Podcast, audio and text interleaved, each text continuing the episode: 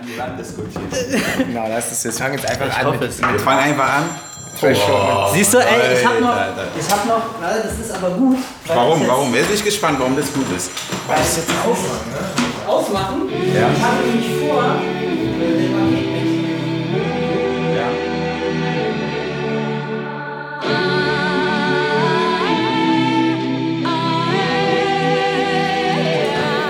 Und somit können wir beginnen. Loslegen. Heute aus Schöneberg. Aus Schöneberg hier äh, unter der Göttin des, wie nennt man die? Tara, die weiße Tara, die Schutzgottheit. Unter Tara der weißen Göttin. Mit Philipp Wiemer, mit Lassito und mir. Zwiebel und Schokolade heißt der Podcast. Und wir haben zu Gast Frank, Hallo. a.k.a. AKA, also Frank Delay ist mein Name. Der, Delay. Der Nachname meines Vaters, genau. Also Frank Delay ist hier. Hallo, ich freue mich. Wir uns auch, ähm, Solokünstler und natürlich einer der Frontmänner von Seed, aber noch wichtiger, Vater. Und ähm, die erste Frage, wie immer, erstmal, wie alt, wie viele Kids und wie alt? Äh, meine Tochter Noah ist 2007 geboren, die ist jetzt 10. Ja.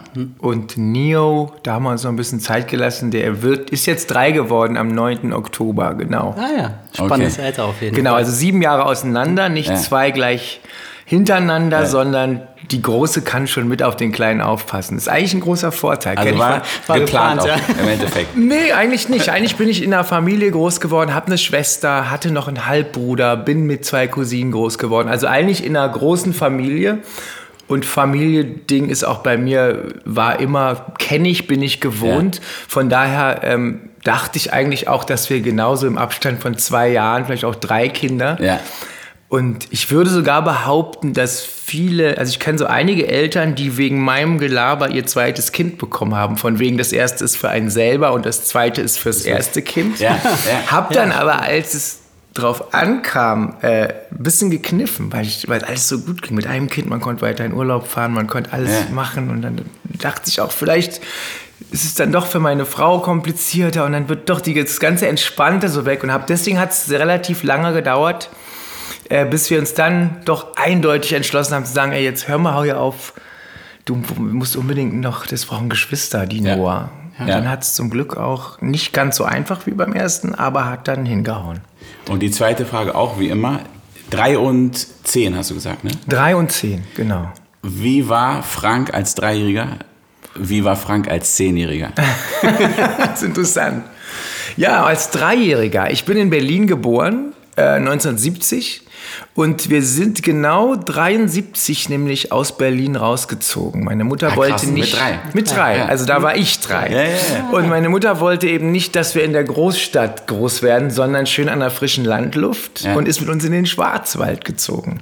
Okay. Mein Vater war damals Student äh, bzw. Mediziner, der hat Mhm. ist nach, aus Ghana gekommen, hat in Berlin studiert und war natürlich hier an einem tollen Krankenhaus und musste dann deswegen an der Schwarzwaldklinik in irgendeinem Dorf für uns, Die bekannte für Schwarzwaldklinik. unsere, für unsere tolle Landluft sozusagen auf seinen tollen, ja, und hat dann natürlich da erstmal gearbeitet und äh, genau das große Ziel war aber sowieso dann alle nach Ghana zu ziehen, was wir dann, als ich sechs war, gemacht haben. Okay. Und da kommen wir zur zweiten Frage, wo war ich Ja. mit zehn? Mit zehn war ich in Ghana. Ja, vor allem auch, wer warst du? Wie warst du?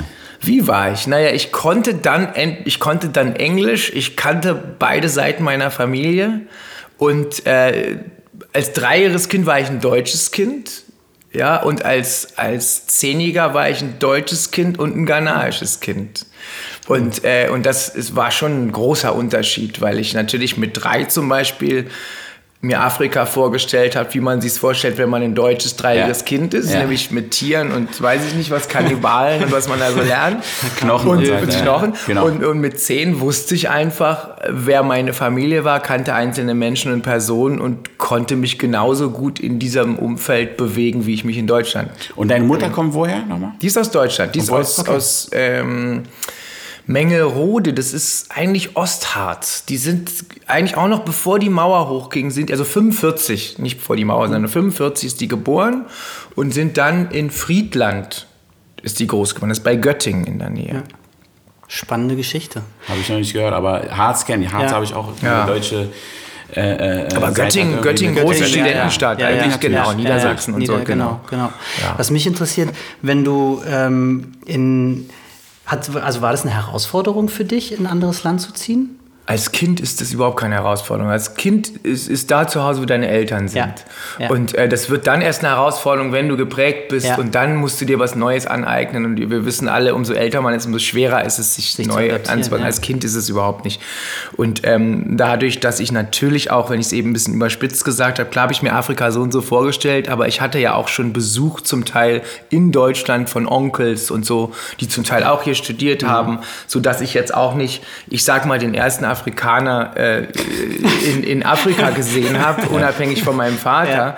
Ja, ja. Aber das ist ja dann immer auch, da unterscheidet man ja auch, was Papa ist Ja. und was jetzt so ein, so ein fremder Mann, der anders aussieht, wenn du in einer, ich bin ja auch in einer deutschen weißen Gesellschaft groß geworden damals. Ja. Deswegen, ich war schon gespannt, was mich da erwartet. Und Und wir haben ja gestern kurz nochmal am Telefon geredet, wie wir das Thema so ein bisschen äh, ähm, beschreiben wollen. Wir haben so ein Wort Identität benutzt, was wir nicht so feiern, aber was es doch so ein bisschen ähm, ähm, beschreibt. Und deswegen, ich habe übrigens direkt nach dem, nach dem, ähm, nach dem Telefonat, habe ich meine Tochter gefragt, ich sage, äh, Liana, ähm, was würdest du sagen, was macht dich aus? Ganz straight. ja. Und ihre Antwort, mein, hat kurz überlegt, meinte, der Ausschalter. Der Ausschalter, Ausschalter. yeah. Und ist dann weggegangen. Ich dachte, okay. Und Sehr gut. Und ich habe da erst mal gedacht, das ist aber eigentlich, also habe ich später dann gedacht, das perfekte, die perfekte Antwort, wie die Kids sich fühlen in dem Alter, weil das ist kein Gedanke wert sozusagen. Was macht mich aus oder wer bin ich? also nee. die wissen, ey, ich lebe, ich mache mein Ding so und das war's so. Genau. Deswegen kam halt irgendwie so der Joke raus so. Und deswegen nochmal die Frage an dich, als du zehn warst, du meinst, du wusstest aber schon, ähm, was dich ausmacht in dem Sinne oder, oder wie würdest du es beschreiben in der Phase? Erinnerst du dich? Na, ich würde sagen mit 10. Warte mal, jetzt müssen wir kurz mal überlegen, in welcher Klasse man mit, in- mit 10 ist. Waren wir mit Sechste 12 mal wieder zurück, da sind wir, haben die sechste wiederholt. Das heißt, mit so einer vierten Klasse oder so ist das ungefähr, ne? Mit 10. Das ist jetzt wie Noah. Fünfte, fünfte, fünfte, fünfte, Klasse. sechste, so Übergang. Vierte, fünfte, vierte, fünfte Klasse. Na, was soll ich sagen? Das ist in der Phase, in Ghana ist man da schon, weil man bereitet sich schon langsam auf die Common Entrance Examination für. Schule ist alles. In Ghana musst du dir vorstellen, ich komme aus einer, aus einer Akademikerfamilie. Einem, einem, mein Vater ist aus dem Dorf gekommen und hat es über seinen, sein Studium geschafft, zu einem Arzt zu werden in Europa und ist wieder zurück in sein Land gekommen. Und ich bin jetzt Kind und werde in so eine Familie geboren. Das heißt, man hat schon echt einen ganz schönen Druck, Ja, dieses. Level zu halten. Ja, das ist wirklich. Also da hätte ich nicht mit Musik oder irgendwas. Hast du ihn selber gemacht oder hast du schon auch gemerkt, so der kommt schon auch von den Eltern? Der ist einfach generell auch in Ghana ist es schon in da deine Ausbildung, was für eine Schule gehst du, dass du äh, später äh, auf welches Gymnasium kommst du und so, das ist einfach super wichtig. Und, äh, und das hat mit deiner Leistung zu tun und dementsprechend fing das da schon an, nicht mehr spielen, wie Ja. hier, da ist, hier ist man eigentlich noch ein Kind. Und Ja. da ist man doch schon echt weiter, was so die Verantwortung Ja. und so Auch betrifft. leistungsorientierter. Auch leistungsorientierter und nicht und eben nicht auf Musik, Sport, Ja. Kunst, weil die einzige Möglichkeit in Ghana auf jeden Fall ist nur der akademische Weg und Ja. das prägt einen definitiv. War das bei dir auch so, dass du dann gesagt hast, okay, ich muss, habe einen eigenen inneren Anspruch entwickelt, irgendwie in bestimmten Fächern gut zu sein, Leistung zu bringen? Es oder war, das- ich war natürlich trotzdem ein Kind und hatte auch nicht Bock auf alles und so weiter. Aber der Druck war immer da, weil auch die anderen Kinder um mich rum, mit denen ich zusammen war, so drauf waren oder so. Das war jetzt nicht so, hier würde man sagen, Streber oder so. Mhm, Und da ist es gar nicht so, sondern es ist einfach so, ey, du, du fängst. Es wird einem immer so ein bisschen eingeredet, also das ist einem da noch nicht klar, aber du musst doppelt so gut sein, damit du es irgendwie Ja, schaffst, ja, dahin ja. zu kommen. Aber dieser Gedanke des, ich sag mal, du bist schwarz und du kannst es nur schaffen in einer weißen Welt, wenn du gut bist. Das hatte ich da definitiv noch nicht, weil Ghana sehr selbstbewusst ist. Wir haben viele Vorbilder, die Kinder haben Vorbilder aus dem Land, auf die sie aufschauen können. Schwarzen Präsidenten Ja. zum Beispiel. Das ist Ja. in Amerika vor Obama eine Lüge gewesen, deinem schwarzen Kind zu sagen, ich werde Präsident, wenn du so. So, in Ghana gibt es das schon seit ja, seitdem Kwame Nkrumah die Befreiung. Also das heißt irgendwo auch auch ein Land, glaube ich, in Afrika, was sehr früh auch immer schon unterstützt wird, was im Commonwealth war, was irgendwo eine Geschichte hat, auch, auch, auch ist auch mal je nachdem, aus welcher Schicht, Klientel, was du so machst. Diese mein Vater war die Generation, die zweite Generation, die waren halt in der Students Union, die haben sich politisch engagiert, die haben sich, also da war so eine gewisse Power so da, dass du als Kind manchmal so, äh, also ja, ja, Ja. das war schon wichtig, wie du dich ausdrückst, was du machst, was willst du mal werden und so weiter. Das habe ich schon gemerkt, ja. Ich finde das spannend, weil es erinnert mich an einen Satz, den mein Vater mir immer gesagt hat. Er hat gesagt, weißt du, egal, wenn du plötzlich wegziehen musst, dein Wissen kann dir keiner mehr nehmen. Ja, Dein klar. Hab und Gut kann dir jeder nehmen, aber dein Wissen, das Mhm. ist das, was du dein Leben lang irgendwie, worauf du bauen kannst, was dann auch so ein bisschen dein, dein Selbst ausmacht. Das ist Ne? interessant. Mein Vater, mein Vater hat nämlich immer gesagt, der, der, der, wir sind ja auf verschiedene Wege gegangen Ja. im Endeffekt, aber er hat immer gesagt, Kultur ist die beste Verteidigung. also er meint immer, ey, wenn du weißt, wer du bist, wo du herkommst und so weiter, so kann dir auch keiner was nehmen. So, das finde ich Ja. witzig, das sind verschiedene Ansätze so. Und, ähm, aber apropos Kultur, du hast ja dann im Endeffekt eigentlich genau das Gegenteil gemacht, oder? Was du vielleicht von dir erwartet hast oder was wahrscheinlich auch deine Familie von dir erwartet hat. Nee, eigentlich nicht, weil ich hätte, ähm, wenn ich gekommen wäre, du beziehst es jetzt auf, dass ich Musiker Ja, ja, geworden genau, bin. genau, genau. Es wäre null gegangen, wenn ich losgegangen wäre und gesagt, ich werde jetzt Musiker. Leute, ihr könnt mich alle mal, ich mache mein Abi nicht, ich mache kein Studium und nichts, ich werde Ja. jetzt Musiker, ich mache jetzt Straßenmusik und, und werde mich in der Muse, vergiss es. Ja, äh, ich ich musste. nee, nee, das war schon klar. Also mein Vater, der hat, die Brüder waren noch mal auch anders drauf. Also der hatte schon auch eine spezielle Art. Der hat sich einfach die Texte durchgelesen. Der hat gesehen, der interessiert sich für Musik, für Kunst und ist und hat mich auch da unterstützt. Das ist überhaupt nicht selbstverständlich. Das war bei ihm im Speziellen so. Aber was immer klar war, Schule goes first. Das heißt, Proberaum, Proben und so mit anderen Bands und die Hausaufgaben gemacht hast, konntest du proben. Das fing im Kleinen so an. Und später dann auf einmal hat mir irgendwann immer gesagt so, weißt du, wenn du dein Abi hast, kannst du machen, was du willst. Als ich das Abi hatte, meinte Frank, aber jetzt hast du das Abi. Du kannst doch nicht mit dem Abi und jetzt, was soll denn das? Wenn du einen Doktor hast, du brauchst einen Doktor, genau. Also so war die studieren. Tendenz, aber nie so, und wenn du meine Freunde aus der Zeit fragst, die werden schon sagen, naja, er war streng, aber er war auch immer jemand, der, weißt du, wenn ich jetzt gesagt hätte, ich will das aber unbedingt und will jetzt losziehen, Ja, hätte, das, dann- ja. hätte er wahrscheinlich auch gemacht. Aber er hat es wahrscheinlich, oder es war dann irgendwann auch in mir drin. Ich selber habe das Gefühl, du musst was zu Ende bringen und ich will mich auch nicht nur verlassen müssen auf die Tatsache, Sänger bei irgendeiner Band zu sein. Dieses Gefühl, was du hast deinen Eltern gegenüber, wenn irgendwas Schlimmes passiert, kannst du auf sie zurückgreifen. Wenn du das Ja. als Erwachsener hast, Ja. weil du wenigstens das Gefühl hast, du hast was zu Ende gebracht, durchgezogen, Ja. das stärkt einen in seiner Fall. gesamten Fall. Persönlichkeit. Selbstbewusstsein, klar. Aber wann hast denn du entdeckt für dich, dass das Kreative, das Musische eigentlich eher dein, also wann hast du so eine Musikeridentität? Kannst du es noch greifen oder Ich war das schon. Ich glaube, das war wirklich, das war einfach Bob Marley. Als Bob. Marley nach Ghana schwappte und, und, und diese ersten, ähm, sage ich mal, das so in den Mainstream geriet und der Typ ähm, wurde ja da so ein bisschen wie so ein fast wie so ein Punk, wie so ein Rebel gesehen. Ja, der hatte diese Dreadlocks. In Ghana hat man Dreadlocks, wenn man auf der Straße rumläuft, verwahrlost ist. Das war auch da sehr konservativ und nicht unbedingt gesehen. Aber dieser Typ hat halt davon geredet, zurück nach Afrika. Der hat von Freiheitskampf für den Schwarzen erzählt. Wir haben da gelebt und dachten, wow, die wollen zu uns. Wie cool ist denn das? Und der Typ sah so aus und Ja. hat halt unglaublich nicht nur die poppige äh, Could You Be Love Musik gemacht, sondern halt auch eben äh, Until the Philosophy of a Ja. Man's Skin. Ja. Ja. Und das hat man, ich glaube, da hat mich das dann schon so mit schön gekriegt, obwohl ich nicht unbedingt die Geschichte äh, von der erzählt habe, selbst erfahren habe, also mich in irgendeiner Weise so unterdrückt fühlte, hat einen das einfach als Jugendlicher unglaublich beeindruckt. Wie alt warst du da ungefähr? Na, da war ich so neun, zehn, so, Ja. wo man so anfängt, Spannend. sich Ja, halt spannend. Sachen irgendwie Spannend. rauszuhören. Ja. Und dann habe ich auch in der Klasse natürlich schon dann einfach immer schon, die haben mich auch mal schon Bob Marley genannt, dabei Ja. kann ich mich erinnern. Ja. Aber Genau. waren die Kids, ähm, haben die dich als den Deutschen gesehen? Der, oder oder haben die, Und unterschiedlich. Also auf jeden Fall, sage ich mal, die, die äh, Kids, die da sind, so ähnlich wie wir und nicht unterscheiden können zwischen einem Chinesen und einem Japaner, der total unterschiedlich aussieht, ist je nachdem, wie die Bildung ist, wie das ländliche ist, können die nicht unterscheiden zwischen dir und einem blonden, blauäugigen Mädchen. Also die sehen schwarz und das Gegenteil da, und nicht schwarz. Die gibt's. Und dann gibt's natürlich auch viele, die einfach in einer Großstadt, die das kennen und das Ja, wissen. ja. Und aber das war immer so, dass das Äußerliche ist erstmal, wo kommt der her? Interessant, was ist das? das? Und dann ist die Frage, wie sprichst du? Kannst du die Kultur? Kennst du den Humor? Kannst du die Jokes mitmachen? Und das gibt dir dann den Freifahrtschein zu sagen, ist einer von, Von uns. uns, ja.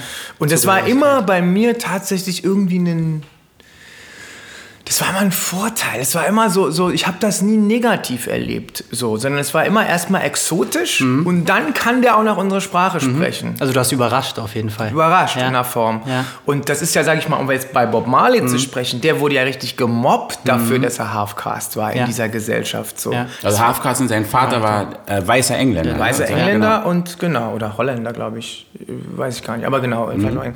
Und ähm, genau, und je nachdem, also ich habe das tatsächlich, und das eben dann später auch hier, Ja. ich habe das immer, es war immer dieses Exotische und dadurch glaube ich, ich meine, ich will nicht zu viel springen, aber dass diese Basis gestimmt hat, diese Roots. Ich wusste, wo meine Familie ist, wer ich bin. genau. Meine Eltern, meine Onkels, die haben auch Namen gehabt. Dele, da gibt es einfach eine große Familie. Da sind einige, die haben studiert, die haben so. Und das gibt einem als Kind natürlich, weißt du, die, die Sicherheit der Eltern und das Selbstverständnis. Das ist, glaube ich, das, was dir auch dein, dein Background gibt. Ja. Und, und da hast du einfach Glück oder Pech, in welche Familie, an welchen Ort du wann geboren wirst. Das hat man sich nicht verdient oder so, sondern das ist einfach go with it. Du musst es irgendwie, und da habe ich, glaube ich, einfach Glück gehabt. Was mir auch später erst bewusst geworden Ja. ist, dann andere Menschen kennengelernt habe, die so aussehen wie ich, aber komplett anders sind oder eine andere Erfahrung Ja. gemacht haben. Ja. Du bist ja dann, hast ja, hast du die Entscheidung getroffen, nach Deutschland wieder zurückzukommen? Oder ähm, wie war das? Du bist ja dann nach Deutschland zurückgekommen. Hast du da auch dich zu Deutschland irgendwie zugehörig gefühlt? Oder also diese deutsche Seite in dir? Naja, war es die ist, auch stark? Es ist immer so, dass sich eigentlich man so ein bisschen auf die Seite des Schwächeren geht. Ja, Mhm. in Ghana ähm, äh, wisst man natürlich mehr Deutsch und feiert Deutsch. Wenn es jetzt Fußball oder irgendwas ist, dann ey, Germany auf jeden Ja, Fall sofort. Trikot, Fahne, auf jeden Fall. Und hier ist man halt, tendenziert man eben zur anderen Seite und sagt ja, ja, jetzt Deutschland gegen Ghana spielt, in Deutschland bin ich Ja. natürlich total für Ghana. und, und, und, und jetzt, äh, klar, ich meine, in Südafrika, da wo sie gegeneinander, das war natürlich auch sehr also, lustig, als ich dann eben beide Hymnen gesungen habe und die Leute um mich herum irgendwann nicht mehr wussten, wo sie das jetzt nun reinstecken sollen. Was ist das für ein Typ? Das ist eigentlich auch so ein Halb-Halb-Trikot. Ich erinnere mich auch, ja, genau. 1990, glaube ich, war das Kolumbien gegen Deutschland. Dann die Weltmeister geworden, meine ich. Und da war das einzige Spiel, witzigerweise, wo sie, was, dass die Deutschen nicht gewonnen haben gegen Kolumbien. Ja. Und da war auch so eine, irgendwie so, keine Ahnung, Zeitung bei meinem Vater zu Hause und dann war irgendwie äh, Fußballfest und so weiter. Aber es ist interessant, beim Sport ist man echt so für den Underdog meistens. Das Man kenne ich ist- selber genau, auch so. Genau, Man So, ist halt auch, auch in, der Umgebung, auch wenn man um, um, umlagert einfach von vielen, das ist so ein, so ein weiß ich, das ist so ein Helfersyndrom. Ja. Vielleicht hast du da auch, ein, hast du da auch eine Be- Bezeichnung für, warum das so Jetzt ist. bin ich so. gespannt, Philipp. Er hat immer die krassesten Bezeichnungen. Wir warten. Die Hörer warten einfach. Das Helfersyndrom, na, weiß ich nicht. Also ich, weil ich bin da ganz anders. Äh, Meine Familie kommt ja aus Argentinien. Okay, sind nicht die Underdogs im Fußball. sind nicht die. Underdogs. Ja, klar, aber es klar. gab das Spiel, als die WM hier in Deutschland war und äh, Deutschland gegen Argentinien gespielt hat und auch gewonnen hat. Ne? Und das, ich habe das so empfunden, alle um mich herum haben immer gesagt, ey, für wen bist du denn? Du musst dich entscheiden. Bist Ja. du jetzt für Argentinien? Bist du für Deutschland? Auch meine argentinische Familie. Und für wen bist du? War für die ganz wichtig. Oh, die Familie. Ja. Oh. So, ja, also so, da bin ich echt in Zugzwang gekommen, aber ich habe für mich gemerkt, ja, ich bin für den, der gewinnt. So, äh, Weil ich, ich merke das, ich merke das, ich merke das bei mir ist es so ein, so, ein, so ein Ding, ich mag das nicht eingeschätzt zu werden oder also so in eine Kategorie eingepresst zu werden. Mhm. Ja, du bist der Argentinier. Bin ich nicht. Ja, ich merke Mhm. Ja. das, ne? Also Ja. ich merke das, wenn, wenn irgendwie Leute ähm, negativ über irgendwie was Argentinien, dann steigt natürlich die argentinische Ja. Seite in mir und Ja, ich ja. argumentiere dagegen.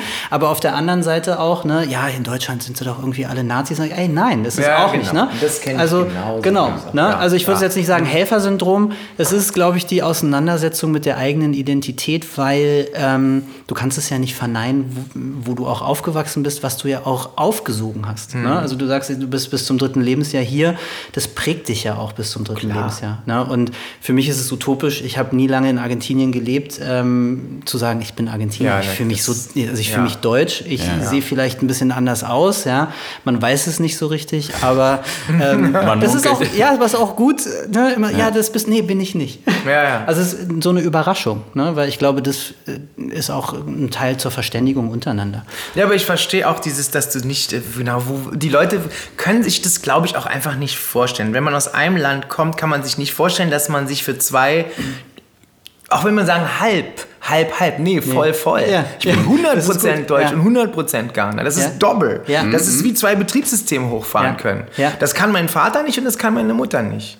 Und das Krasse ist, dass wir zum Teil, ähm, weil wir Menschen wir sind ja sehr beschränkte Wesen. Ne? Wir haben da unsere fünf Sinne und ich stelle mir, habe das immer mit so einem Keyboard verglichen. Also ein Keyboard, was so fünf Parameter hat, um einen Sound zu machen. Dann gibt es ein zweites Keyboard, das hat auch äh, fünf Parameter und drei davon sind dieselben Ja. und dann gibt es irgendwie noch mal so ein, äh, zwei, die den, den speziellen Sound ausmachen. Und wenn du jetzt aus diesen zwei Betriebssystemen irgendwie noch was ich habe schon mal gehört, ich sollte niemals dieses Ding über einen technischen Aspekt erfüllen. Wo habe ich denn das mal? Ich habe mal genau darüber geredet. Und, und, und da sagte sie mir, versuch niemals diese Identität mit DOS und Apple zu vergleichen. Entschuldigung, jetzt mache ich mir selber einen Strich durch die Rechnung. Nehmen wir Windows, wir Windows. Nee, Windows. Aber im Endeffekt ist es wirklich so, dass man die Möglichkeit hat, ähm, zwei Wahrheiten zu sehen. Ja.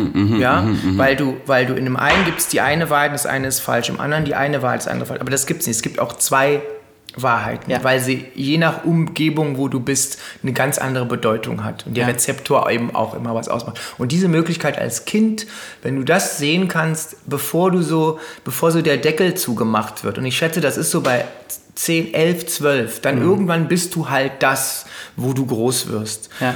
Und dann interpretierst du auch alles mit den Parametern aus dem Kulturkreis, wo du halt geprägt bist. Ja. Und da ist bei uns das zum Glück in der Kindheit passiert. Und das ist, äh, sehe ich heute als großen Vorteil. Ja, So. sehe ich auch so. Also ich Hm. merke für mich, in meiner Jugend war es schwer, mich zu identifizieren, ne? weil meine Mutter ist deutsch, mein Vater ist in Argentinien groß geworden, aber in Ägypten geboren. Ja?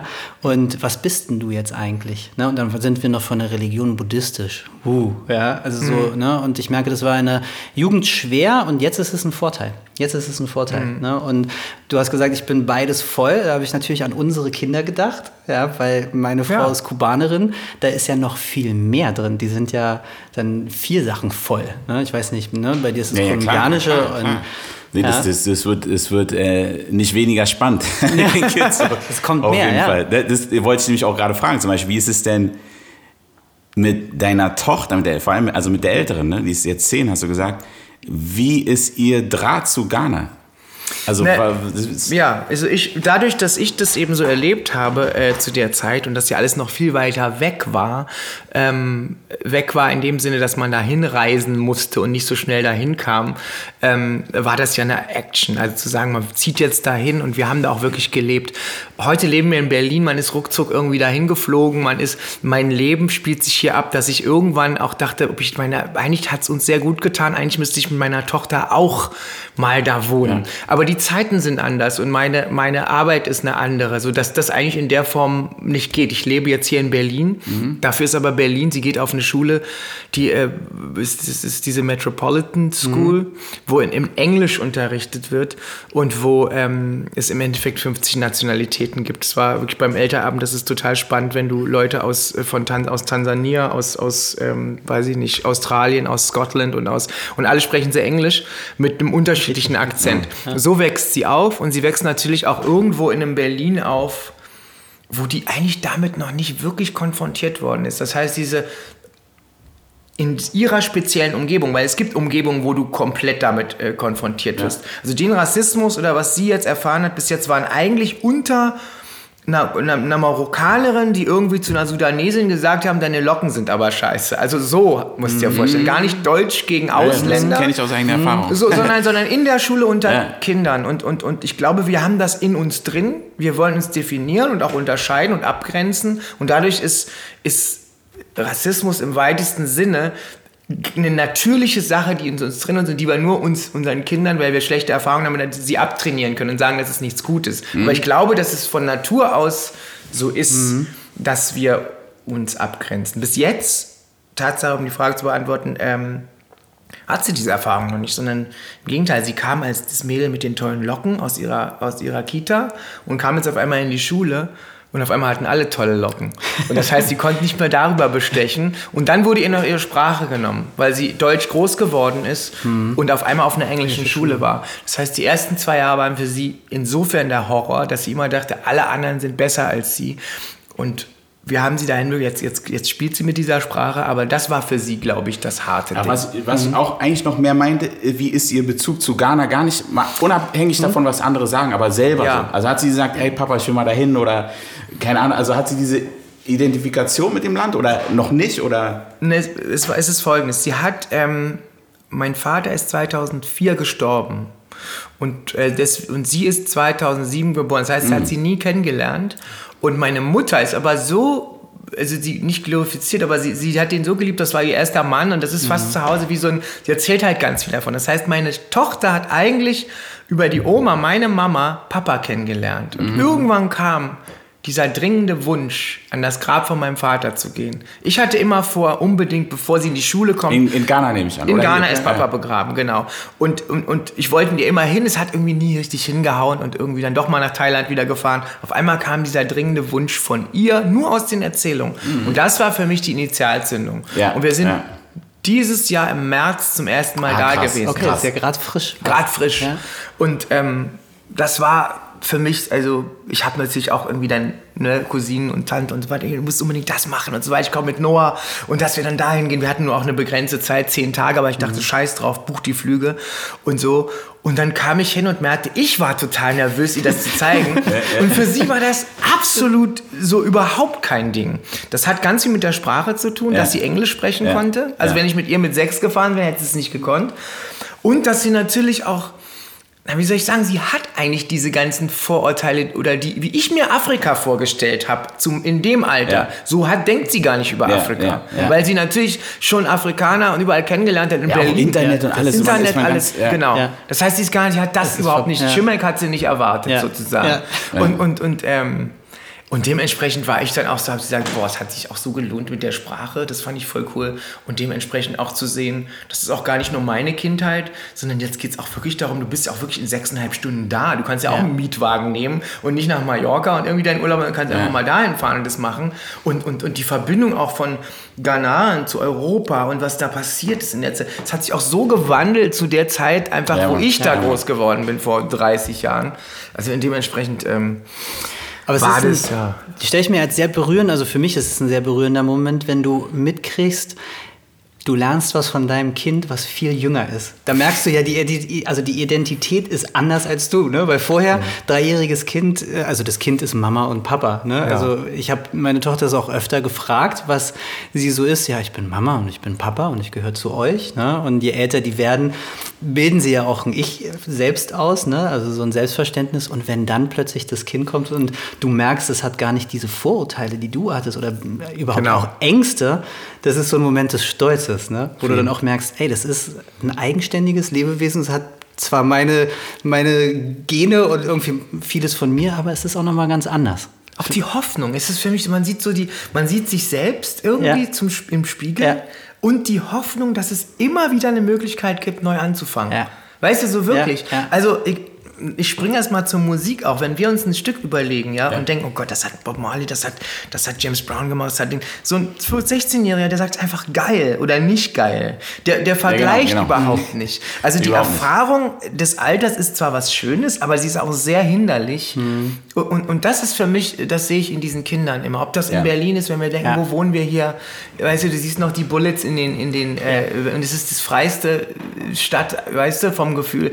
Das, ist, das sind diese Kinder. Und, ähm, und, und der Fokus geht dann so von einem so weg zu denen hin, dass man das Beste für sie will. Und deswegen, Mhm. das, und das ist das, das kannst du dir vorher ja gar nicht vorstellen. Ja, nee, das kann man nicht mehr kann man- erklären. nee. Das kann man nicht mehr erklären. Nee. Es ist spannend, also es kommt so ein bisschen drauf raus, weil ich mache mir oft Gedanken, was gebe ich meinem Kind mit? Ne?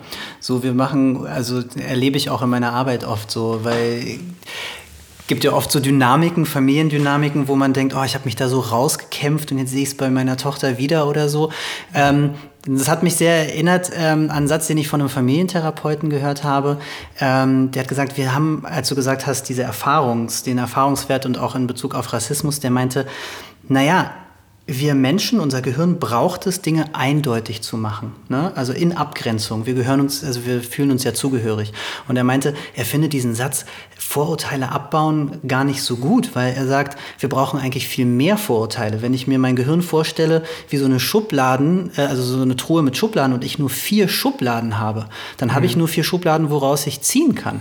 Wenn ich aber 100, 200, 300 Schubladen habe, dann kann ich alles für mich eindeutig irgendwie benennen und habe diese Andersartigkeit auch. Ne? Und ich habe das gerade im Gespräch, hat mich das sehr daran erinnert zu sagen, ey, welche Erfahrung habe ich gemacht?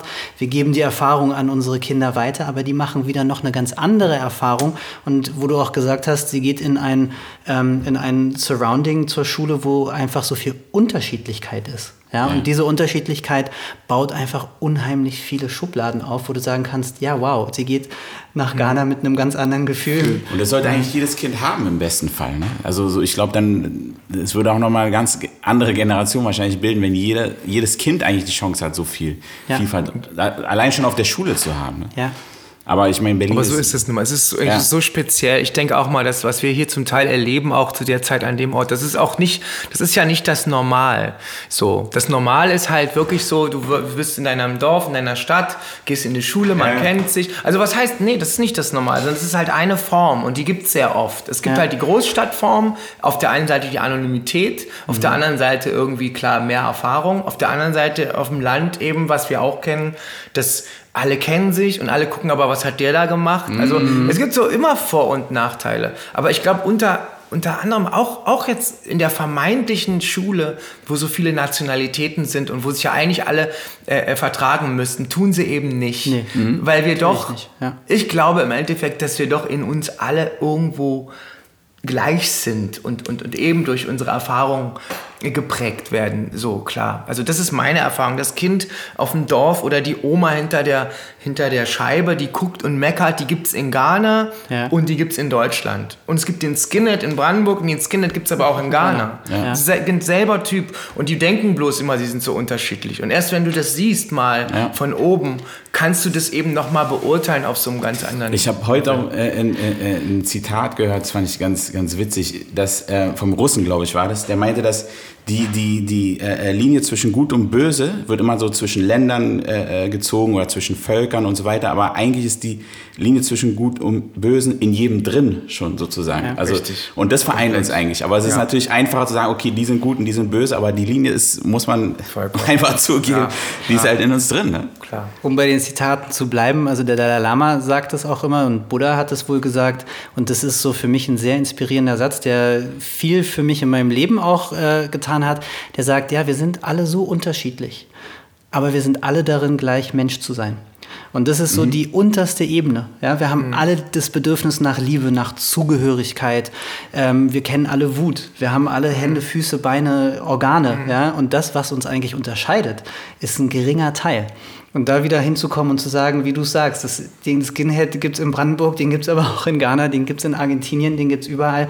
Und dann wieder so zu, zurückzukommen und zu sagen, ja, wir müssten uns eigentlich auf einer menschlichen Ebene irgendwie wieder treffen. Ja? Und da merke ich, das ist auch mein Anspruch an mein Kind zu sagen, so, ey, guck doch mal äh, nicht, warum sieht das Kind so komisch aus, sondern ja, was ist denn gleich?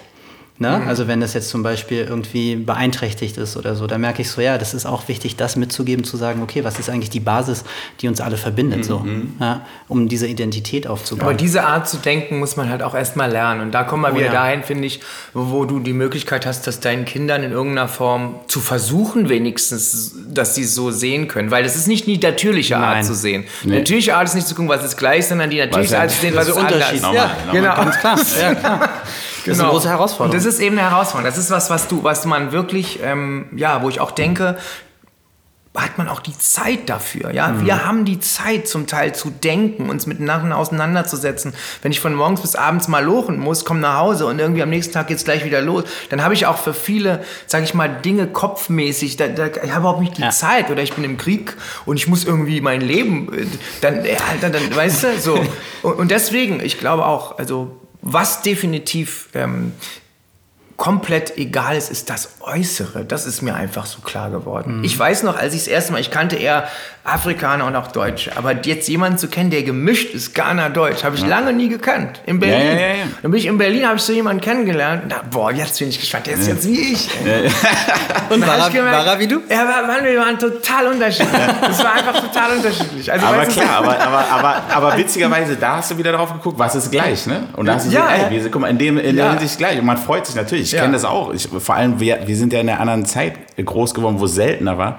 Und ich erinnere mich auch so, ich war halt in der Schule, ich war hier am, am eigentlich jetzt direkt hier um die Ecke in der Spreewaldschule.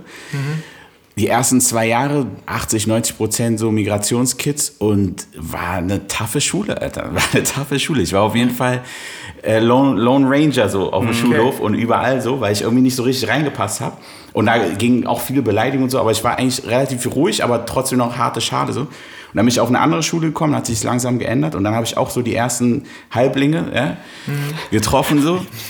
und waren witzigerweise auch viele halb, halb Ghanesen und, und, und, und Kamerun und so weiter und, ähm, und dann, klar, ist, das ist dann wieder auch, man sucht natürlich auch die Leute, die so ein bisschen den gleichen Background haben, manchmal einfach, weil man sich auf einer Ebene auch vergleichen kann. So, ne? Das verbindet. Ey, genau, Nio, der ist, wie weit ist der eigentlich da? Der ist jetzt in der Kita und probiert sich zwischen zwei Mädchen, die ihn versuchen, äh, wie so zwei so dominante Frauen, die ihn jetzt versuchen, so an sich zu reißen. Ich habe gesagt, er macht die ersten Erfahrungen.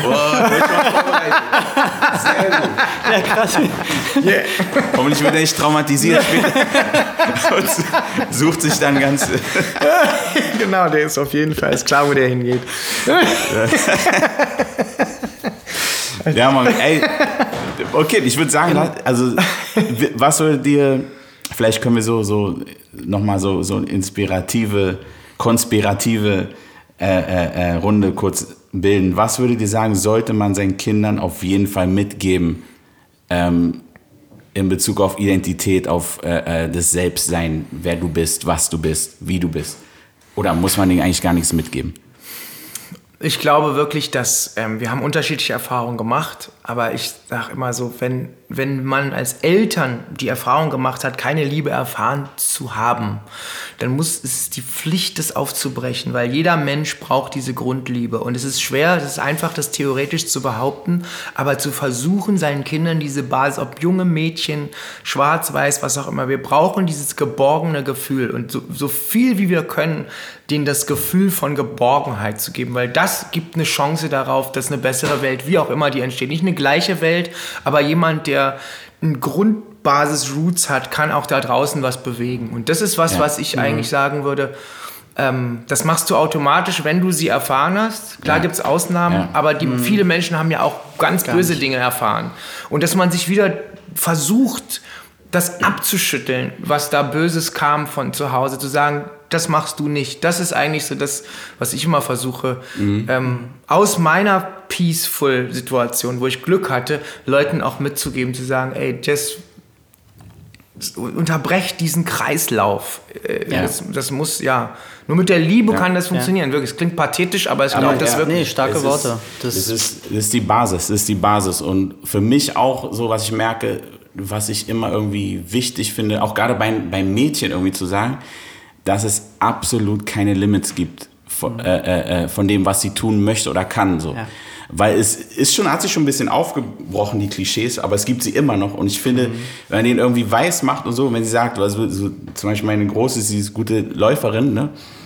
Und wenn sie irgendwie die Jungs überholt, meinen sie auch, die Jungs schubsen sie und so und, und, und so. Ich meinte, und dann habe ich einfach nur gelacht, habe mir einen Check gegeben und ich meinte, ey, das ist das beste, das ist das beste Kompliment, was du kriegen Ja. kannst. Ich sage, so geben die Jungs Komplimente. und er hat sich gefreut. Ne? Und ich glaube irgendwie dieses wirklich zu sagen, es gibt verdammt nochmal kein Limit. Es gibt ja. nichts, was du nicht machen kannst. Aber dafür ist Bas die Liebe ist Ja. die Basis, definitiv. Aber ich glaube, dass gerade bei Mädels finde ich das irgendwie wichtig, denen zu sagen, dass sie auch so aufwachsen. So, weil Ja. es, ist, es ist auch so. Auch, und wenn sie Grenzen erkennen, dann sollen sie die selber erkennen. Aber wenn wir denen schon die Grenzen setzen, so, dann probieren sie erst gar nicht dahin zu Klar. gehen. Ne? Ja. Ich bin da total bei euch, weil für mich ist das auch wichtig. Ich habe mir viele Gedanken gemacht, was du deinem Kind, also was ich meinem Kind mitgeben will. Und ich merke, ich möchte gar nicht so viel mitgeben. Ich möchte eher mitgeben, dass dieses Helfende, ne, anderen auch Liebe zu geben, für andere da zu sein. Weil durch meine Verhaltensweisen nimmt sie schon ganz viel von mir mit. Auch Mhm. die Dinge, die ich nicht so gut mache. Das, Kinder sind Beobachtungsgenies. Ja, Ja, und ja. also gerade in den ersten Lebensjahren, wie ich meine Beziehung führe, äh, da- das heißt für sie, ah, so lieben sich Mama und Papa. Also dann nimmt sie da schon ganz viel mit. Und ich merke einfach, ich möchte diese Limits nicht haben, zu sagen, so, das musst du sein, sondern auch dieses, dieses Gefühl, ey, du kannst ähm, die Welt erobern, du kannst du sein, du musst nicht ich sein, du musst nicht irgendwie die Familientradition weiterführen und du kannst rausgehen und deine Liebe anderen schenken, die musst du nicht zurückgeben, so. Ne? Und da merke ich, da ist diese Geborgenheit ganz wichtig, aber auch dann zu sagen, für mich hat es sehr viel mit Loslassen zu tun, zu sagen, ja, du darfst auch dich von mir abgrenzen und mich auch echt blöd finden. So. ja. Und sagen, ich mache es anders als du, Papa. Das ist eigentlich so Ja. der Moment, auf den ich noch warte, ja. Und dann, dann glaube ich so, ja, ähm, die Motivation zu haben, du darfst dich auch von mir lösen. So. Nur solange du deine Füße nicht mehr unter meinem Tisch genau, das sind so die typischen Sätze. Ja, da merke ich, genau, diese Liebe zu geben, ja. Okay, Genau. was, würde, was würde Tara, die weiße Göttin, die über die hängt, sagen? Oh, das ist eine schwierige Frage. Ähm, die ist ja offen, die hört sich das an und die gibt ja Schutz. Ist, das ist, glaube ich, ein bisschen das, das, was ich gesagt habe, zu sagen, ja, ähm, die Wegbegleiterin auf dem Weg des Eigenseins, des Ich-Seins, da Schutz zu geben und auch losgelöst. Dass du dein Ding machst. Dass du dein Ding Also machst. was wir im Kleinen hoffentlich was machen. wir im. Kleinen machen, was wir Perfekt. unsere Kinder Perfekt. versuchen zu motivieren, zu sagen, mach dein Ding. Perfekt. Do your thing. Genau. Ey, das war schön. Danke für die Einladung auf jeden Fall. Ja, Danke, danke fürs. Mitmachen. Echt, Sehr auf jeden Fall. Äh, das kann ruhig noch weitergehen, das Gespräch, nachdem die Mikrofone aus sind. Auf jeden Fall sehr, Sehr gerne. Cool, Mann. Das war's. Zwiebelschokolade. Danke, Philipp. Danke, äh, Frank. Danke, Tara. Du hast Danke, über uns äh, geschaut und ähm, bis bald vielleicht mal. Auf jeden Fall.